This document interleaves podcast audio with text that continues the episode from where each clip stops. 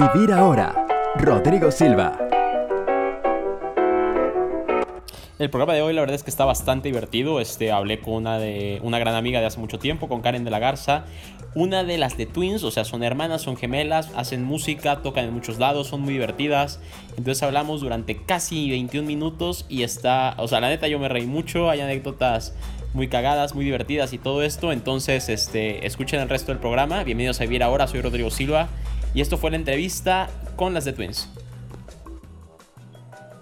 Pues bueno, seguramente muchos de ustedes la conocen, este, las de Twins, digo, seguramente, y esto no es por, porque esté escuchando ahorita, sin duda alguna, son las top 3 del país, digo, están los Collins, está Mariana y están ustedes, ya los demás, digo, a ver, ahorita me va a matar medio mundo porque me llevo con varios, pero pues es la verdad, o sea, realmente ustedes ya despegaron, ya están en otro, en otro lado, o sea, y, y, me gustaría empezar por ahí, ¿no? Estaba viendo en, en, Facebook, ahí metiéndome y todo eso, y en un par de meses se hace cuatro años de que nos conocimos. En dos meses, cuatro años. A ver, en sí nos conocimos en un festival en San Luis Potosí, pero conocernos bien fue hace cuatro años en un café en Polanco. Cuatro años después. Sí, de hecho, de las primeras personas que, que conocimos fuiste tú, de ahí de Ciudad de México. que, nos fuimos a tomar un café y eso, y, a lo que voy es esto. Cuatro años después, ¿cómo ha sido este viaje para ustedes? Qué locura, te juro que se me pone la, la tira porque justamente contigo, o sea, bueno, en esa etapa que estábamos viviendo, que te conocimos a ti, a varias personas, era cuando íbamos llegando, mm, bueno, llevábamos poco tiempo en Ciudad de México y, y lo que teníamos en mente ahorita es como ya nuestra realidad y poder ver eso es como, yo creo que de las cosas más bonitas y realmente eh, ha sido años sin parar, también no te voy a negar que ha sido de mucho trabajo, mucho esfuerzo, sacrificios más que nada, porque desde que llegamos ahí íbamos solo a clases de producción y nos tocó quedarnos. Es, es como un sacrificio y es fuerte estar lejos de la familia, sacrificar navidades, cumpleaños, año nuevo. Eh, pero bueno, todo, todo esfuerzo tiene su, su recompensa y realmente gracias a Dios hemos podido como lograr todas esas cosas que hablamos ese momento en, ese café. O sea, es a lo que voy, o sea, ha pasado cuatro años y hace cuatro años hablábamos alguna vez de, no, imagínense ustedes en Tomorrowland, imagínense ustedes en, en China, en, en, todos estos lados, y cuatro años después lo han hecho, ¿no? o sea, digo, la parte, incluso Iribiza y todo ese tipo de lugares. Entonces, en cuatro años, ¿ustedes cuál creen que haya sido como el paso más difícil que hayan tenido? O sea, digo, por ahí. Uf, ok, realmente fue, bueno, es que desde ahí no, no hemos parado con, la misma visión y metas que teníamos este, en ese, ese momento. Y yo creo que todo se debe porque realmente, bueno, hemos estado trabajando las dos y nos hemos enfocado más a la, a la música, porque antes era como, bueno, la meta de poder tocar en tal festival, poder movernos, pero gracias a Dios eh, empezamos a tocar primero aquí en México, luego empezamos a salir, hicimos varias giras por China y empezamos a enfocarnos más como en sacar nuestra propia música, en sacarlo en sellos, en, en, lo que importa, porque bueno, poder tener la oportunidad de juntarte, bueno, tener como amigos, gente que antes inspirabas, dices, ah, bueno, por eso están donde están, porque están preocupados todo el tiempo en sacar música, sonidos, porque al final eso es lo que te posiciona y lo que te empieza a ayudar a, seguir dando más pasos. Y, bueno, yo creo que gracias a eso sacamos un track eh, en el label de Dimitri Hace Like Mike, eh, varias colaboraciones, tenemos todavía más canciones, entonces yo creo que eso nos ha ayudado un poquito como también a, a, resaltar, porque bueno, en todos nuestros shows, como tú sabes, no solo somos DJs, sino también cantamos y escribimos en inglés, español. Y, tocas un punto muy importante que de hecho quería llegar ahí, de que sacaron una canción en el sello Dimitri Vegas and Like Mike. Entonces, igual, o sea, esto es como que muy anecdótico, la, la, la entrevista de hoy, porque me acuerdo mucho que una vez después de que ustedes tuvieron una fecha en Metepec, que estuvimos este, en el antro y eso, al otro día nos fuimos a San Luis Potosí, al Dream Forest, a ver a Dimitri Vegas and Like Mike en vivo. Y todos estábamos de que, ah, no, o sea, claro, claro. estos, o sea, digo, los número uno de la DJ Mac y todo esto, pasan dos años después, o tres tal vez, y ustedes están en Ibiza con ellos, así como, o sea, digo, supongo que son amigos, ¿no? O sea, digo, saltando y haciendo todo esto felices, o sea, ¿En, qué momento no? O sea, digo, obviamente con trabajo y esfuerzo, ¿no? O sea, pasaron de la parte de estábamos en un festival, este, viéndolos, aunque digo, digo, tal vez lo estábamos viendo enfrente, pero, o sea, digo, aún así como, como espectadores, o sea, a, ya estar con ellos, a, platicar, a, echar fiesta, todo esto, digo, está padrísimo.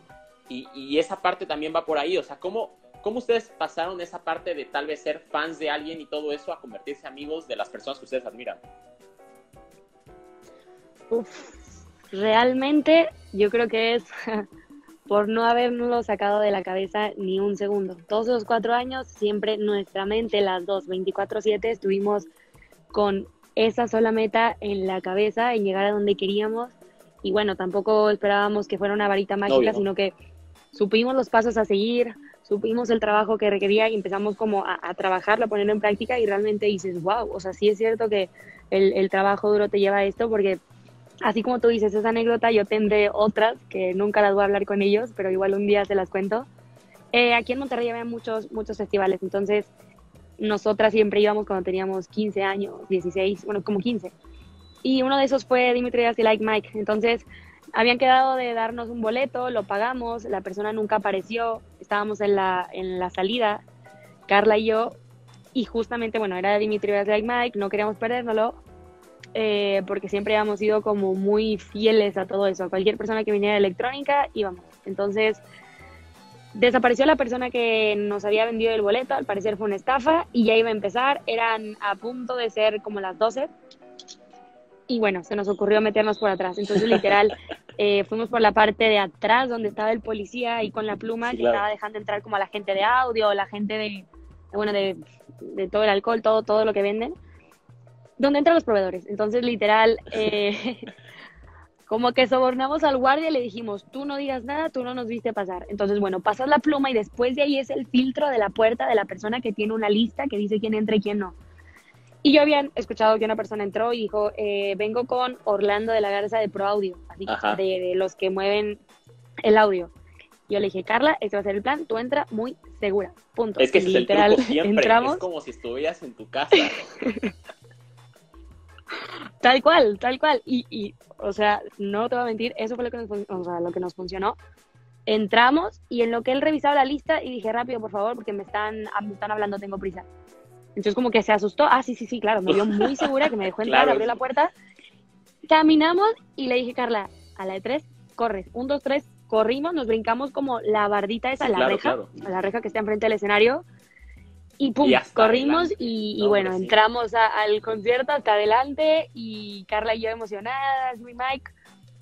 Pero bueno, eso realmente es bonito tener esa anécdota porque tal cual como lo dices, tres años, cuatro después estuvimos, no so, bueno, es bonito porque ahorita te cuento el, el, proceso, pero poder estar con ellos en su casa, tocando con ellos, cocinando, porque fuimos todo un grupo de mexicanos, entonces ellos realmente hasta nos decían como Mexican Fam y éramos todo un grupo de puros mexicanos que estuvimos con ellos conviviendo en su casa, tocando. Y es bonito porque que ellos nos hayan dado la oportunidad de tocar en el escenario de Tomorrowland, que, que no es cualquier cosa, que es realmente un sueño, es como, wow, realmente el trabajo. Ellos, yo creo, y no te voy a negar que, que es bonito ver que ellos se vieron como reflejados en nosotros. Qué padre, ellos en su momento, claro que también hermanos, fueron dos hermanos claro, trabajando por una misma meta.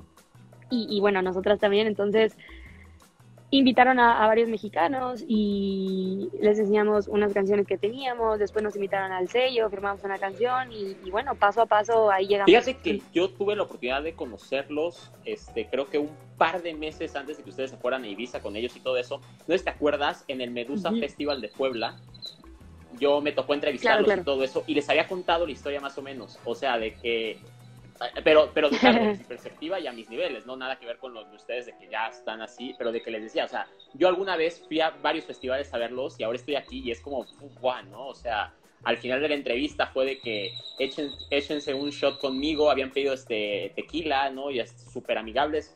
O sea, la verdad es que la experiencia cambia mucho. Entonces quería como esa parte que nos contaras de que, de que pues digo, o sea, tú ya estás llegando a niveles, o sea, digo, ya, ya grandes, ¿no? Digamos de de festivales, de, de, o sea, llevarte con los mejores DJs del mundo y todo esto.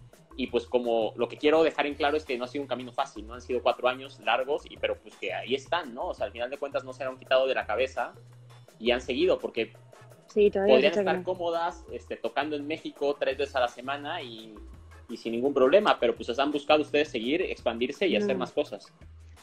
Ahora, Claro, y justo eso es así, tal cual, No, perdón, perdón, tal cual como tú. Eh, los veías en festivales, te pusiste a trabajar y te tocó entrevistarlos. Es eso, es el proceso que se tiene que hacer, trabajar, trabajar, trabajar, no sacarlo de la cabeza y tarde o temprano ahí vas a estar. Por ejemplo, vamos a hablar ahora de ustedes, o sea, de la cuarentena, de todo esto. Supongo que debes de extrañar un montón de ir a un lado Uf. a tocar y, y hacer un show. O sea, digo, yo que he estado mucho tiempo tal vez este, trabajando en antros y en radio y todo esto, o sea, también a mí, o sea, un- una semana sin, sin, sin salir, Claro. sin, sin hacer todo lo que te gusta y todo eso sí lo sientes. Imagino que siendo DJ que te dedicas más al show, al, al- a la música, al espectáculo y todo esto, y, y ¿no te hace falta eso? No tienes idea cuánto, o sea, porque realmente te haces como adicto a, a- La adrenalina, eso, claro. a la adrenalina, a estar todo el tiempo moviéndote, porque también somos unas personas muy activas que todo el tiempo estamos haciendo algo y por eso es como si a mí me dicen, bueno, hay la opción de hacer tres shows en un día, pero eso tiene, o sea, eso quiere decir que no duermes, no importa, lo hago, o sea, y Carla igual, Y con la entonces energía. estamos acostumbrados a tanto no parar, ah, claro, y felices, entonces tanto es la costumbre de no parar que ahorita estamos como literal desubicadas y, y claro, nos hace falta, extrañamos y, y sufro. ¿Cuál es la anécdota o la parte así que tengas de alguna fecha de un tour que, que te rías así muy fuerte de lo que te pasó? No sé, por ejemplo, por poner un ejemplo, yo tengo una con ustedes, digo, es que con ustedes tengo 300, pero de que regresando de, Le- de León nos fuimos a Ajá. San Miguel de Allende en un Beetle. Éramos ustedes, los beatmakers, Rojo y yo, seis personas en un Beetle. Y así llegamos de San Miguel de Allende hasta la claro, Ciudad de México. Fueron como 10 horas, 12 horas. Claro, claro, que claro. Fue en coche. Y creo que ustedes incluso tenían boletos para regresarse. Pero- o sea, porque ustedes habían tocado en un festival en León. Esa, esa vez fuimos a verlas. Ajá. Y ustedes creo que tenían sus vuelos para regresarse como tal a México, pero no sé de quién salió la idea de irnos pero queríamos llegar a a conocer. San Miguel de Allende, así es. Y pues dijimos, no, pues aquí nos vamos todos. Y era un piro y éramos seis personas. Supongo que ustedes deben tener 300 de esas este, anécdotas. ¿Cuál sería así una que digas? Esta de que, ¡buah! Y fue en un tour y después pasó esto y así. Uf, pues realmente yo creo que tal cual, hay, hay muchas, muchas y realmente eh, se te hace fácil y dices como, bueno, o sea, aprovechar, porque nunca puedes como conocer realmente los lugares a donde vas, siempre es como corriendo. Eh, pero bueno, también luego pasan cosas como de tanto moverte, no sabes dónde estás. Y bueno, Carla le pasó una que yo, más que chistosa, la odié. Estábamos en, creo que fue Guadalajara, algo así. No sé qué tanto nos habíamos movido esos días y Carla se le ocurrió agarrar el micrófono y decir, ¿cómo estamos, Guanajuato? Y yo, "What?". Dios. O sea, tal cual yo dije, mira, sí se ve que, que tienes que relajarte un poquito y Sí, saber. las ciudades. ¿dónde Digo, es que debe ser de que, pues, tienes tantas fechas en la cabeza. Y como nada más llegas a aeropuertos, como tal, y a unos hoteles, que todos los hoteles son iguales y todos los aeropuertos son iguales, pues supongo que si no tienes bien escrito dónde estás y todo esto, pues sí puedes pensar que estás en Guanajuato estando en Guadalajara. O sea, pero supongo que la gente de ahí, pues no se, La sí, sí, no se lo toma cómo. tan bien, además. O sea, sí, sí, claro, me imagino, pobrecilla, la verdad, o sea. Sí, no todo mundo, no todo mundo se dio cuenta de lo bueno, pero hay un video que yo ni me había dado cuenta. Y bueno, la molesto Es diario con eso. es lo peor, no, te, no pasa que justo cuando la riegas es cuando alguien está grabando. Ujú. Me, me acuerdo mucho Sí, sí, sí, tal de, cual eso. de- con Don Diablo en el Daydream de Puebla, que incluso, o sea, igual había tenido yo la oportunidad de entrar y todo esto, Mariana me pasó incluso con él al backstage y le estaban diciendo de que si se echaba una copa o así de tomar, y él no quería por, por querer llegar fresco, ¿no? Y llegó, se subió al escenario y se cayó, o sea, se cayó saltando. No, hombre, o sea, y sacaron justo ese video y todo el mundo borracho, que quién sabe qué, que nada vino eso, y que ni había tomado. Y él porque quería estar no preso, sabe, ajá. pobre, pobre, pobre. Entonces, digo, a mí, a mí me da mucha risa que justo en ese momento, cuando tú esperas que, que, que nadie se dio cuenta de algo, pum, en ese momento alguien saca el teléfono y lo graba. Ahora vamos con las canciones. Tal cual. O sea, yo tengo dos preferidas, sobre todas ustedes deben tener también las suyas, aunque todas las de ustedes les gusten porque son de ustedes, deben tener ustedes como su top Mm. 3. A mí, la que, la, así, la popera que me gusta es Dime la Verdad, pero la verdad, ahora sí, diciéndote la verdad, la que más me gusta es el remix de Bla Bla Bla que tienen. Uf, guau. Eso es, o sea, me hace Ay, como- gracias, gracias. Yo creo que también. Es que es buenísima, ¿no? O sea, digo, fuera de que, fuera de que sea de ustedes, la verdad es que Es de mis favoritos. Ahora, ¿qué ha pasado Thank con you, todas las you. canciones que no han sacado? ¿Las van a sacar? Uf, de hecho yo creo que de mis favoritas son las que todavía no salen. O sea, porque, bueno, no sé, yo creo que te hartas de, de, tanto escucharla. Pues bueno, realmente yo creo que mis favoritas serían las que no han salido, porque realmente yo creo que las que ya están afuera de tantas escucharlas, como que te llegas a hartar, porque bueno, también es como eh, todo el proceso creativo en que Carla y yo estamos como tratando de discutir y decir de esta melodía, no esta, este drop, no este, estos chops, agrégale esto, este lead, cámbiale, quítale, ponle eh, cuando llegas ya al resultado es como la canción ya, no que te arte, pero ya es como un poquito vieja y dices, bueno, que ya la escuché mucho y bueno, la sacas y, termina ya siendo como para la persona que lo hizo ya como algo viejo. Entonces, mis favoritas ahorita, de las que están afuera, sería una de las del sello de Dimitri Like Mike, Trap for Real. Pero las que tenemos ahorita también son buenas y, y bueno, ahorita las pusimos en espera porque teníamos planeado sacarlas junto con una gira en Ciudad de México porque es una colaboración con, con dos mexicanos. Ah, súper bien. Tres mexicanos. Entonces, tres proyectos que ahorita mexicanos la están rompiendo y queríamos armar como una buena gira eh, por todo México. Entonces, quisimos esperar para poder complementarla con shows, cantarla en vivo, tocarla en vivo y, varias colaboraciones buenas. Hay una canción que digo, supongo que ya no va a salir por el tiempo y todo esto, pero que a mí me gustó mucho y me dolió mucho que no saliera. Un remix que hicieron de, de Rebota, que era como House. Ah, ya, ya. Digo, algún día si lo pueden sacar, sáquenlo, la verdad es que está buenísimo. ¿eh? Sí, igual ahí free download o algo. pero sí, ese ahí, ahí quedó. Pero estaba bueno, ¿eh? sí, hay muchas cositas que hemos hecho para, para tocar. Sí, sí, sí, pero estaba. Este, digo, Ahora pasando por los festivales y por las fechas y todo esto, ¿cuáles son como tus tres fechas, incluyendo festivales o incluyendo México, incluyendo lo que sea, de que tú digas, guau, con estas me quedo para siempre? Realmente top 1, Tomorrowland. Sí, obvio, sí. Eh, wow, desde que ves el, el, flyer con tu logo, con tu nombre, te, sí, una lágrima.